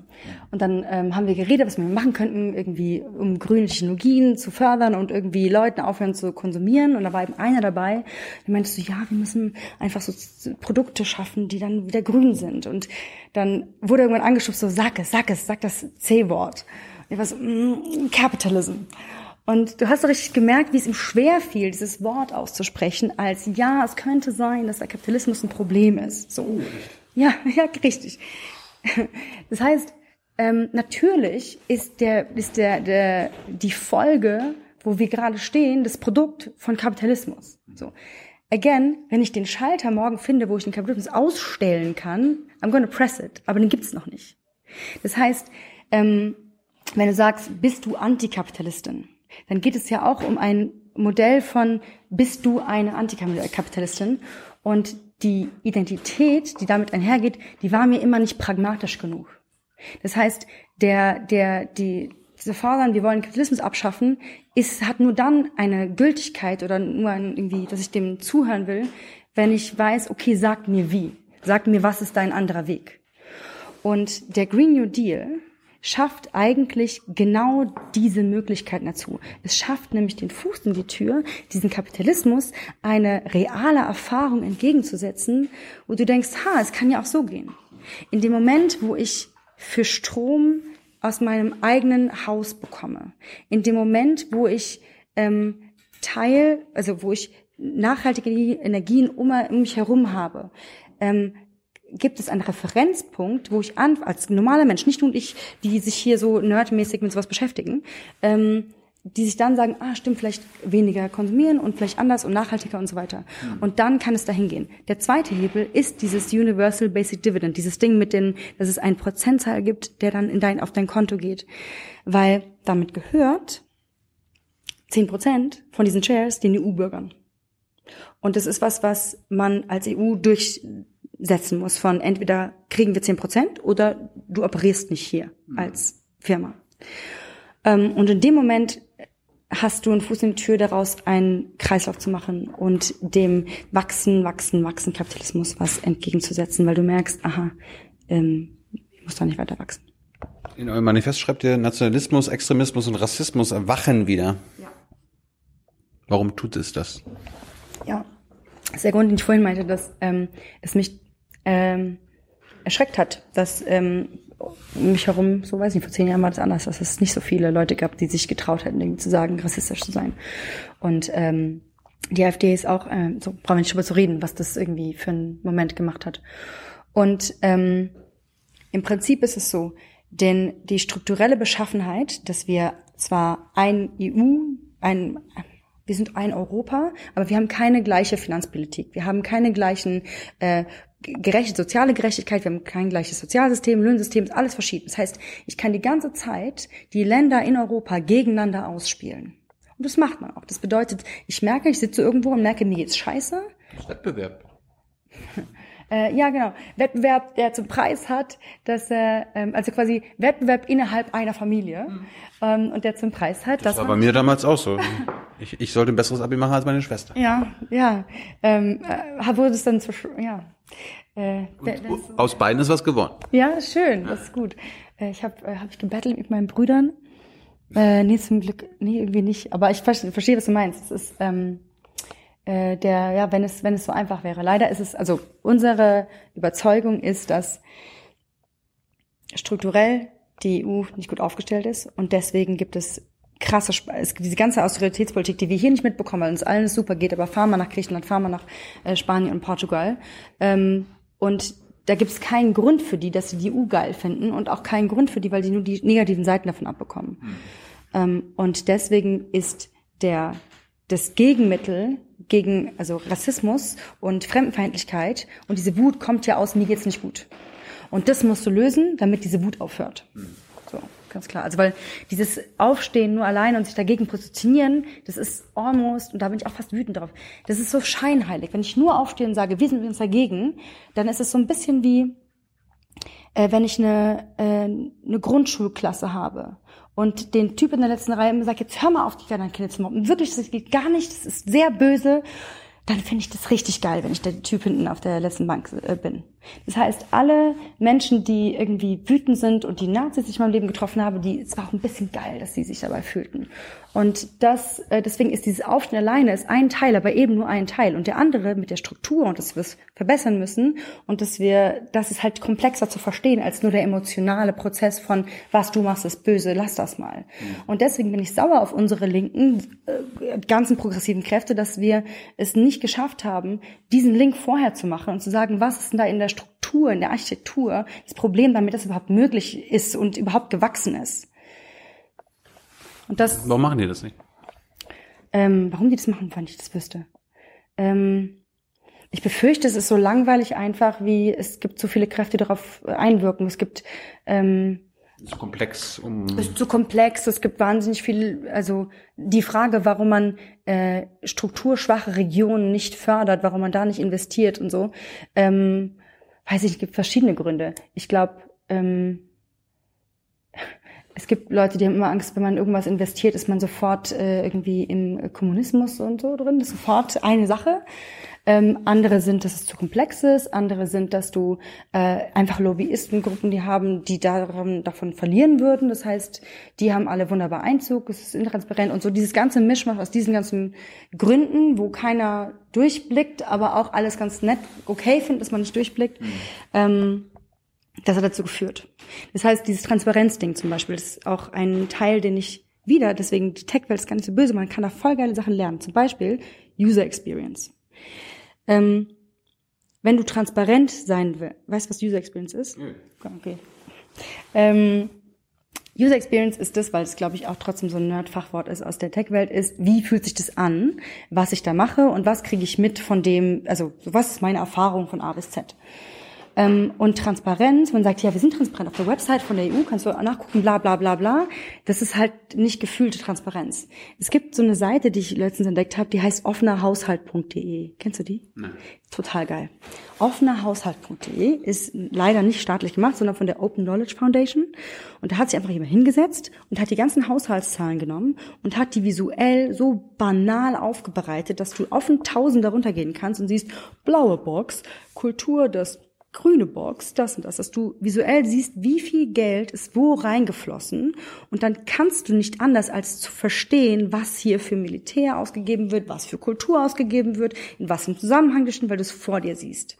Und das ist so das mindeste User Experience, was ich an Transparenz einfach erwarte von irgendwie einem der, der größten weiß ich, der, des tollsten Kontinents, so was sie jetzt alle erzählen von Europa und wie toll Europa ist, so das ist das Minimum, was ich erwarte. Und es ist kein Hexenwerk, das zu machen.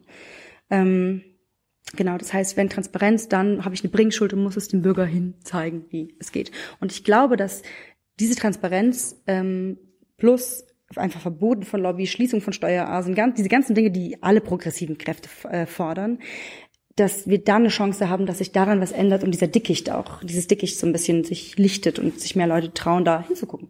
Habt ihr die M25 Leute in den europäischen Steuer, Steueroasen? Also Luxemburg, Holland? Äh, ich glaube, wir haben einzelne Mitglieder, aber das ist, also, als, so, ja, haben wir bestimmt, äh, können wir auch gar nicht tracken, keine Ahnung, wo die sitzen.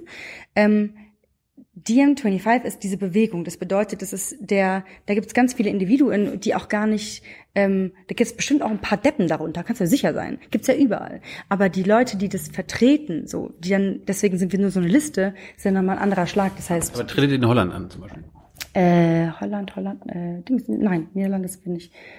In, wir sind in Dänemark. Seine Steuer. Ja, genau, ja, ja. Hier sind wir nicht.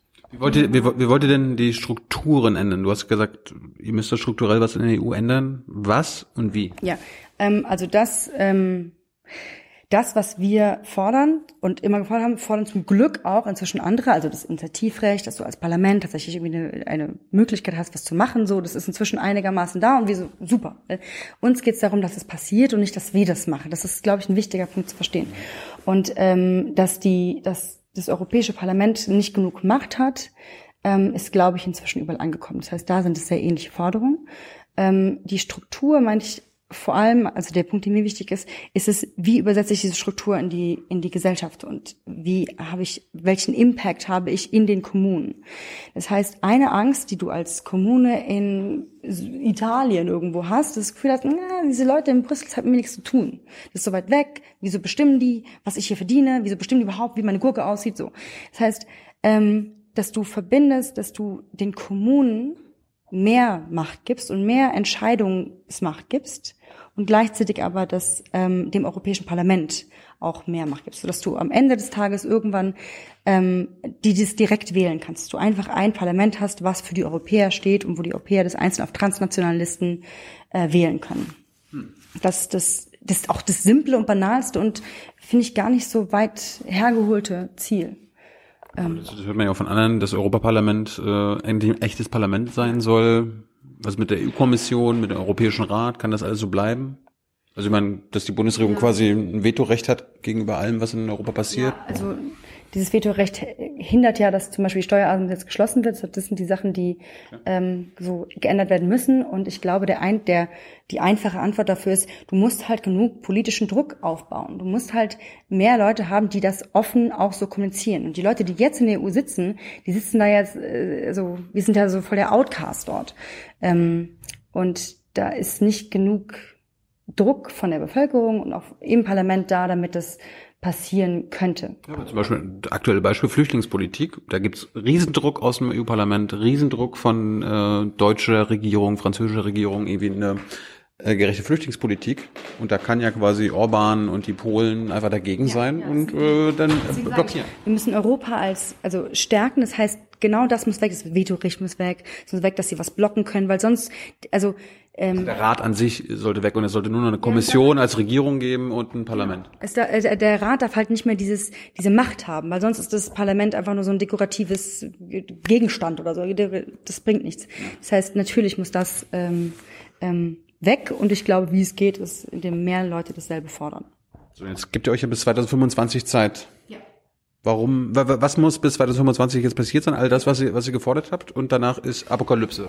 Äh, wir hoffen nicht, wir hoffen, dass wir bis 2025 weiter sind. Also der Grund, warum es dieses Winter is coming ab 2025. Ja, oh nein. Ähm, nee, es ist äh, tatsächlich total optimistisch geprägt. Warum ist dieses diese 25 da? Ähm, das Ziel war, also du hast der Teich, der keine Veränderung hat, fängt an zu schimmeln.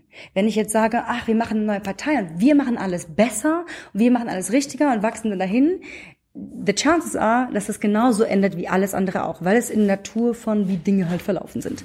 Das bedeutet, DM25 hat ein Haltbarkeitsdatum, wo wir sagen, ab da gibt es es nicht mehr und dann muss was Neues entstehen. Das heißt, wie so ein Selbstzerstörungsmechanismus.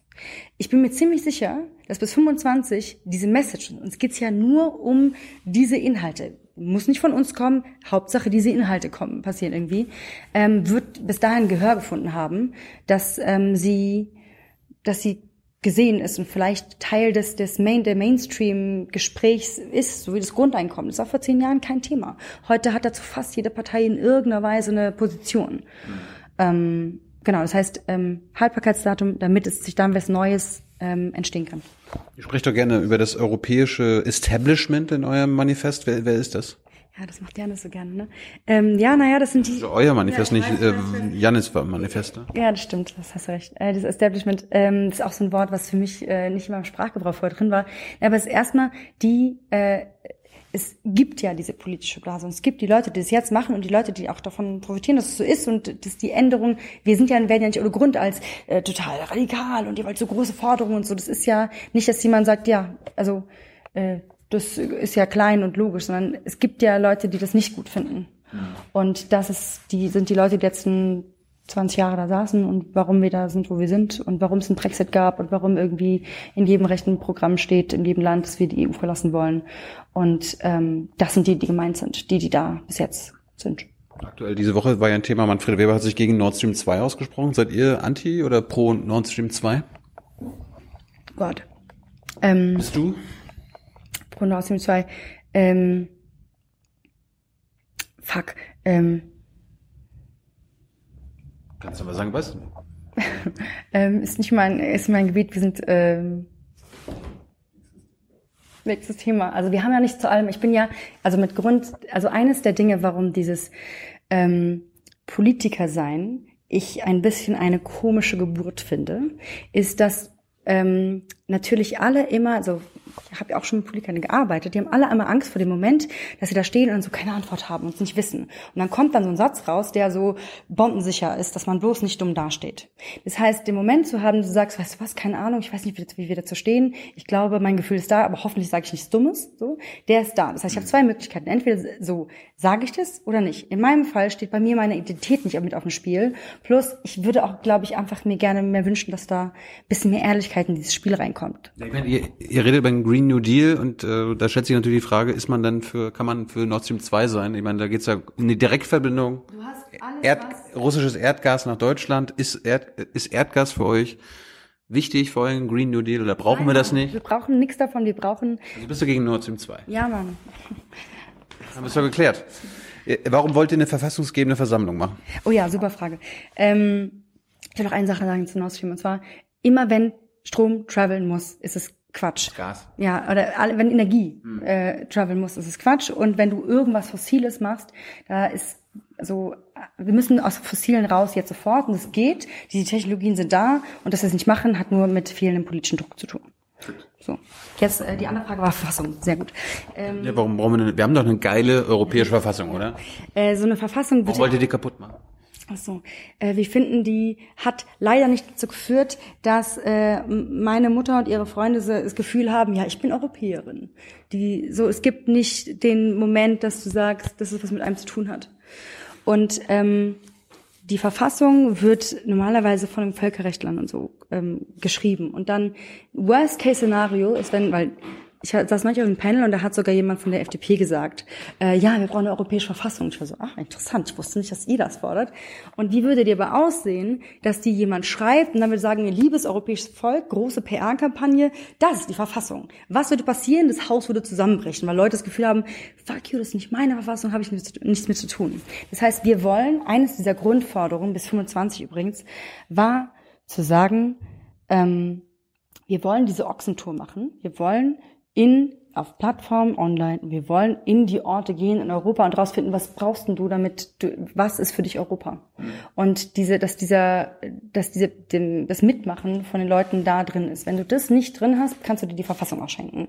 Das heißt, ähm, dass ich irgendwie Europäerin bin, hat was damit zu tun, dass ich mich irgendwie mit einem Gefühl identifiziere, mit Werten, mit einer Idee von, wie man menschlich miteinander umgeht, wie man mit der Natur umgeht. Da ist irgendwie so ein Bild in meinem Kopf. Und dieses Bild muss ich ja irgendwie erstellen. Und das hat was mit einer Verfassung zu tun. Das, wer sind wir als Europa? Und wir haben da eine schwerere Aufgabe als viele andere, weil wir verschiedene Sprachen haben, aber wir sind halt viel, viel näher dran aneinander, als wir glauben. Und das kriegt man spätestens mit, wenn man ins Ausland geht und man denkt, ah krass, ich bin doch voll die europäische Kartoffel. Ähm, und das ist irgendwie schön und das wäre schön, wenn das allen so auffällt. Würde die direkte, Demo die direkte Demokratie, Referenden für dich ein entscheidendes ja. Thema sein in der also musst, Verfassung? Ähm, ein, also in meinem, in, ähm, Referenten ist, glaube ich, schwierig, weil es immer so plötzlich hier kommt und jetzt sag mal ja oder nein. So, das tut immer so, als ob Fragen so einfach sind. Aber ähm, kann man institutionalisieren. Irgendwie Gregor Gysi meinte mal, ist mein Lieblingsvorschlag, man äh, bei jeder Bundestagswahl wird automatisch auch äh, Volksabstimmung auch gemacht mit, mitgemacht. Also die eigentlich. Ja so mit äh, Fahr äh, Tempelhofer Feld, da wirst du immer. Ja, nicht auf Bundesebene, weil es ja, ja keine Bundesreferenten gibt. Also ähm, Demokratie ist ein äh, ist ein Apparat, der nicht leicht zu bedienen ist und der sich voll verschärft in dem Moment, wo du das Internet dazu nimmst. Das bedeutet, ähm, wir brauchen ein Update von Europa und ein Update von, was Demokratie für uns heißt. Das heißt, wenn du jetzt, wenn ich jetzt runtergehe auf die Straße und frage, was ist Demokratie, äh, dann werde ich sagen, äh, weil man, man stimmt ab und der, der mehr, die Mehrheit hat, der hat dann Recht bekommen und so. Und was das eigentlich heißt und wie das aussieht, da könnte man jetzt eine Bildungsinitiative machen oder man steckt es halt in die User Experience. Das heißt, wenn du diesen Moment hast, dass es einen Link gibt für ein, ein transparentes, also ein Bürgerkonto, wo du deine, ähm, deine Dividende bekommst, wo du deinen Teilhabe bekommst, wo du merkst, ah, das hat mit der EU in meinem Leben was zu tun, mhm. hast du ja auch einen Link zu den Leuten. Das heißt, du kannst viel mehr mit ähm, Partizipationstools arbeiten. Ich gebe dir ein Beispiel, wie absurd es jetzt gerade ist. Ähm, es gab, ich glaube, letztes Jahr diese Zeitumstellungsgeschichte. Da war die EU irgendwie ähm, gefragt, weil der wird ja schon immer vorgeworfen, ist nicht äh, demokratisch. Und dann sagt sie, doch, sind wir doch, guck mal hier. Wir fragen euch jetzt mal, möchtet ihr gerne die Zeitumstellung abschaffen? Und dann gab's äh, eine ganze Kampagne, weil es 4,6 Millionen Leute mitgemacht haben. Und es war so Rekordhöhe, 4,6 Millionen Bürger haben mitgemacht. Und dann denkst du, okay, das sind ein Prozent oder zweieinhalb Prozent, so nix. Ähm, und dass das ein Rekord ist, ist das Armutszeugnis von und das könnte man ändern. Und dann auf der anderen Seite siehst du, wie so diese Artikel 13 äh, Demo, da haben das die größte Petition jemals unterschrieben mit fünf Millionen Leuten und es wurde einfach, pff, ist gar nichts passiert. Die haben nicht mehr darüber nachgedacht, es wurde nicht darüber gesprochen, es wurde ignoriert. Das heißt, ähm, dieses Demokratiedefizit von Partizipation scheint volle Kanne im Raum zu stehen. Das, was wir nicht haben wollen, lassen wir draußen so. Ähm, und das führt natürlich zu dem Gefühl, dass mh, hm, die machen in Brüssel irgendwas, was wir nicht wollen. Das heißt, du kannst mit dem Internet und mit Tools kannst du so viele tolle Sachen machen und du musst ähm, diese, du musst den Bürger mit einbeziehen. Mhm. Hast gerade Uploadfilter angesprochen. Gibt ja viele junge Leute jetzt, die ähm, realisiert haben, sie wollen nie wieder CDU wählen oder nie wieder SPD oder nie wieder CSU. Äh, seid ihr denn pro Uploadfilter, anti Uploadfilter? Ja, ne? Äh, was für eine Frage. Also ich war auch auf diesen Demonstrationen und es war total schön. Auch eine von diesen berührenden Momente, weil das Leute waren, die halt sonst nie auf eine Demo gehen. Und dachte mir so, das war ich. Ähm, klar, dagegen so dieses, diese Reform war voll der Witz weil du denkst, das ist ein, das ist versucht, ein Gesetz auf eine veränderte Welt draufzuwerfen, die nicht nach diesen Regeln funktioniert. Mhm. Ähm, und so ja, diese, ich hoffe, dass es jetzt was verändern, also dass es ähm, bin mal, ich mal gespannt, wie die das jetzt umsetzen, weil die Uploadfilter, ich meine, die Uploadfilter ist auch so ein bisschen so ein, so ein, so ein Argument, was man auch mal genauer angucken muss, weil Uploadfilter an sich gibt's ja schon. Wenn du jetzt mich hinrichten würdest, kannst du es nicht hochladen, würde Facebook sofort merken. Das heißt, den Filter an sich gibt es bereits. Aber der wird, der ist einfach, der in diesem Gesetz wird ignoriert, dass das Internet bereits die Kultur, wie wir miteinander kommunizieren, völlig geändert hat und damit Demokratieverständnis, Realitätsverständnis und diese ganzen Dinge sind bereits geändert und die haben damit zu tun, dass ich Dinge teilen kann und dass ich ähm, äh, dass es eben nicht geblockt wird, wenn da jemand das Recht drin hat. Das heißt, es ist einfach wahnsinnig schlecht gemacht und da haben sich Leute, und das ist vielleicht das Establishment, das äh, da durchgeboxt und sich gefreut und, äh, und für die war das absurd, dass in Berlin diese komischen Nerds auf die Straße gehen. Das heißt, für die war das das Alien, dass sie auf die Straße gehen und für mich sind die das Alien. Und ähm, die Realität wird aber bestimmt von denen, was nachkommt, weil das wird die Zukunft. Das heißt, es ist so ein bisschen... Ähm, ja, also klar. Gegen Uploadfilter. Äh, ich habe zum Schluss nochmal. Äh, ich, War es schon fertig? Nein, wir sind, wir sind jetzt kommen also, die Zuschauerfragen. Achso, ah, stimmt, die kommen ja auch. Okay. Ja, ja, ich habe auf Twitter gefragt. Ja. Gestern und wir fangen mal. Nö, nö, das ist so. Das entscheidet er ja, wo die Kamera ist. Okay. Äh, Ed gar kein Ding will wissen, wie wird mit einem Green New Deal sichergestellt, dass die Klimaziele erreicht werden? Indem du die also die werden sichergestellt, indem alle Technologien, die wir einsetzen wollen, ob das das Zugnetz ausbauen ist, ob das Solar ist, ob das Windenergie ist, dass das Zero Emission hat. So, das heißt, die Klimaziele werden. Ja, aber wie, wie schafft ihr das? Wie wir das machen, ja. dass das dann passiert oder wie wir das sicherstellen? Also ja. äh, indem wir da Geld investieren, damit diese Infrastruktur überhaupt gebaut werden kann. Aber durchs Bauen entstehen ja auch wieder Rebound-Effekte und so weiter und so fort.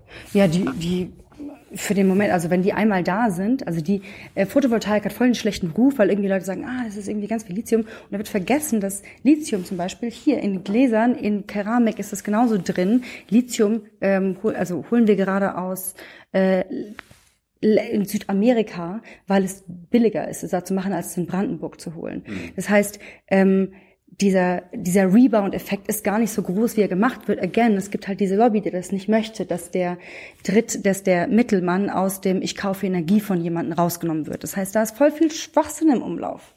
Und die einfache Lösung ist, es gibt diese Technologien, die sind erneuerbar, die die führen dazu, dass du es umsonst dir runterladen kannst von der Sonne und vom Wind. Und so stellen wir sicher, dass diese Ziele erreicht werden. Fährst du äh, noch ein fossiles Auto zum Beispiel, also mit fossilen Brennstoffen? Ich habe eine, äh, ich fahre viel Bahn. Ich habe eine Bahncard 100 mir mal geleistet. Das ist das geilste Erlebnis ever, weil du die ganze Zeit Bahn fährst und denkst, ja, geil. Ich äh, habe die Zeit genutzt, und so, also Bahnfahren und Fahrrad. Hm. Tarik will, eine Frage von den Twitter? Ja. Ja, witzig. Äh, Tarik will wissen, wie kann eine Bewegung glaubhaft, progressiv, feministisch und paneuropäisch sein, wenn sie Julian Assange und Slavoj Žižek im Advisory Panel hat? Ja. Also als Feministin? Ja. Mm, also, ähm, vielleicht ist eine Antwort darauf dieses Spiel, wie die Linken sich selber zerfleischen. So, natürlich bin ich Feministin, natürlich will ich, dass er sich für diese Vorwürfe von einem Gericht verantwortet. Und ich möchte, dass ein Richter entscheidet, was damit passiert. Das ist eine un unverhandelbare Assange, ja, ja, Assange, Assange. Ähm, das hat aber sehr wenig damit zu tun, dass er dass er WikiLeaks gegründet hat und dass er als Whistleblower geschützt werden muss. Diese beiden Themen werden gegeneinander ausgespielt. Das heißt, erste Antwort ist, dieses Advisory Board, dieses DM25 ist eine große Bewegung. Es gibt immer Leute, wo ich denke, wow, ist jetzt nicht mein Best Friend. Aber in dem Fall ist es so ein großes Thema, dass wir als Gesellschaft der Pressefreiheit in den, ins Knie schießen, wenn wir das zulassen, dass solche Leute so ausgeliefert werden. Das heißt, ähm, ähm, ich finde es gar kein Widerspruch. Also er hat sie gefragt, paneuropäisch, feministisch, was hat er noch gefragt? Wie, wie kann eine Bewegung glaubhaft, progressiv, feministisch und paneuropäisch sein, wenn sie Julian Assange und Slavoj Žižek im Advisory Panel hat? Ja, also. Also kann, kann man auch als Nicht-Feminist äh, bei euch dabei sein?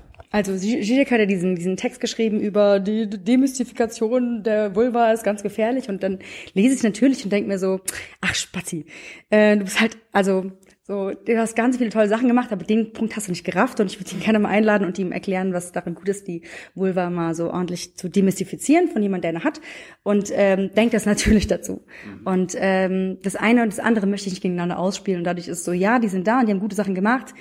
Ähm, wir sind eine feministische Bewegung, unsere Verfassung ist äh, feministisch und es ist, glaube ich, ähm, es wäre ein totaler Fehler, wenn man sich das von den, wenn du eine es hat wieder eigentlich was mit Zeitgeist zu tun.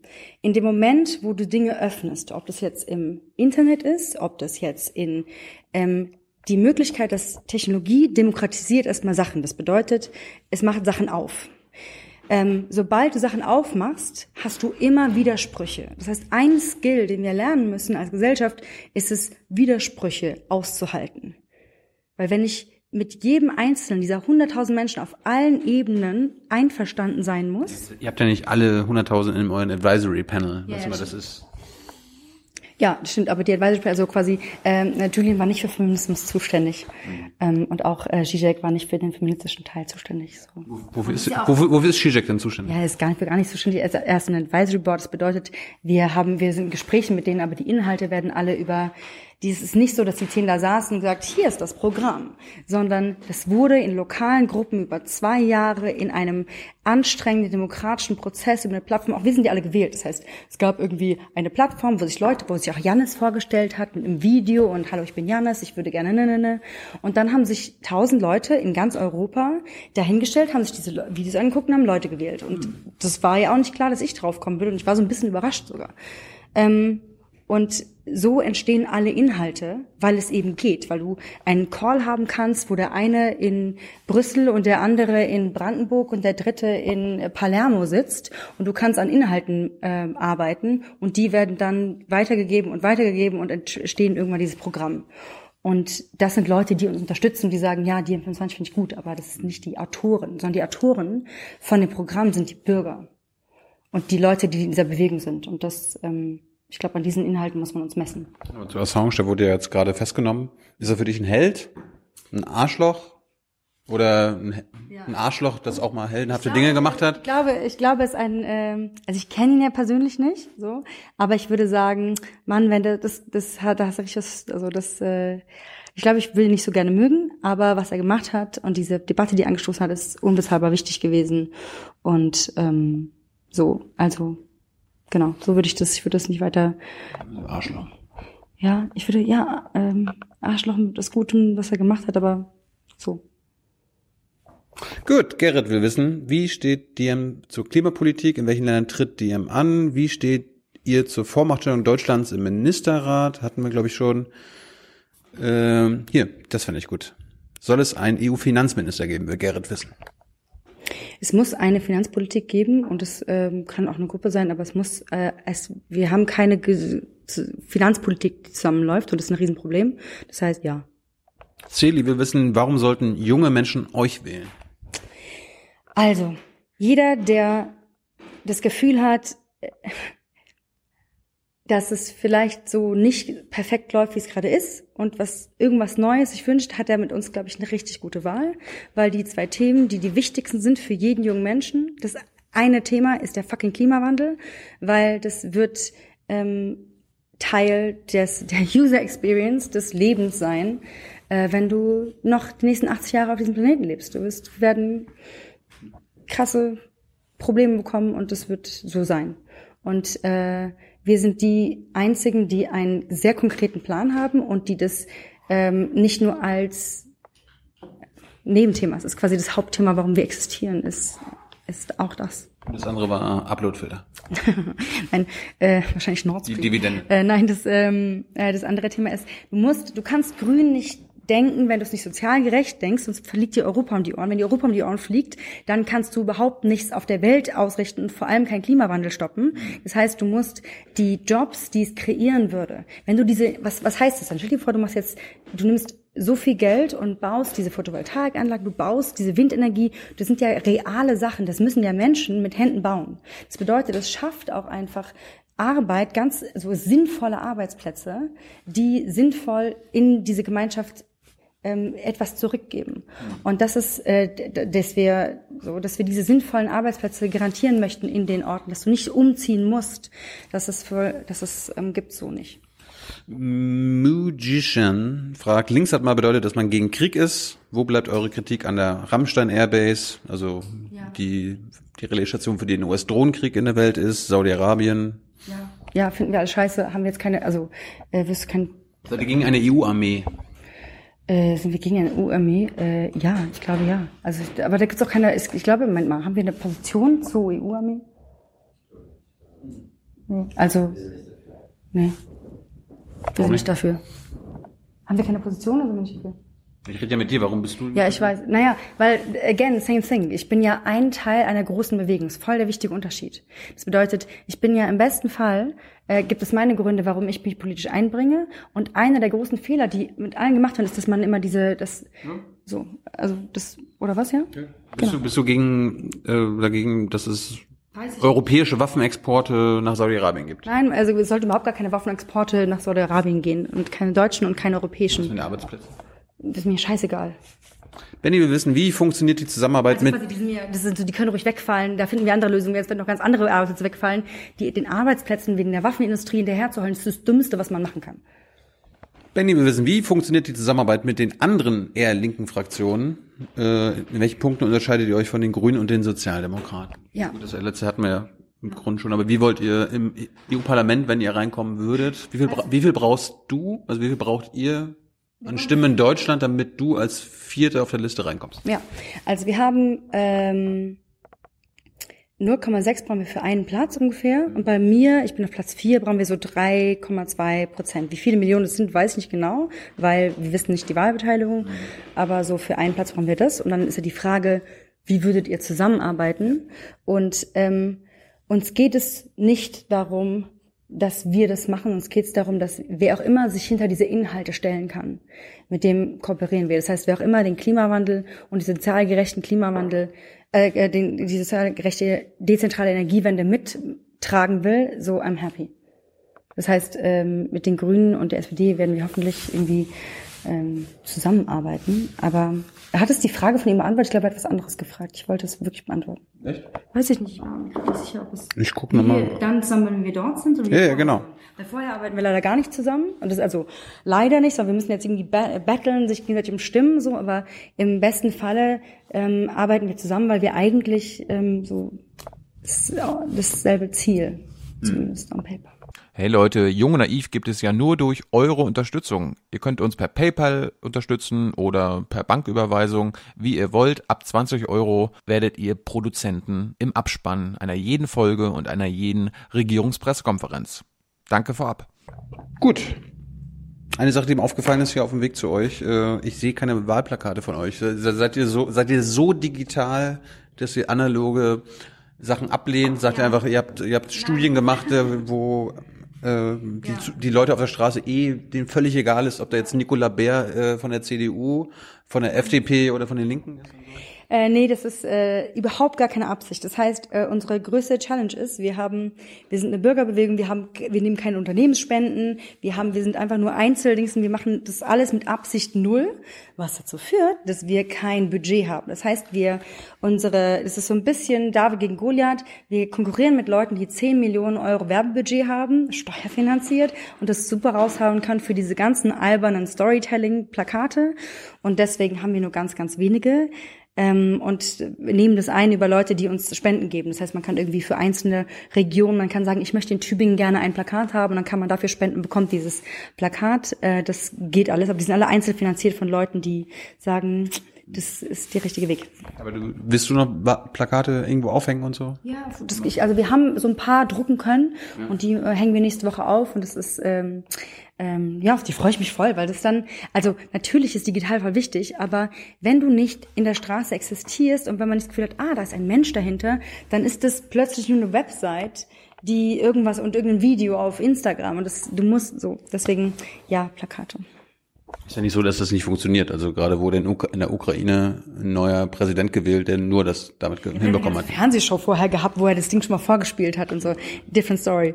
Ähm, äh, die, ja, die haben wir noch nicht. Also das heißt ja, es kommen Pla Pla Plakate, aber Könnte noch mehr sein. Bianca, vielen Dank für deine Zeit. Danke dir. Ciao. Ciao. Ciao. Ciao.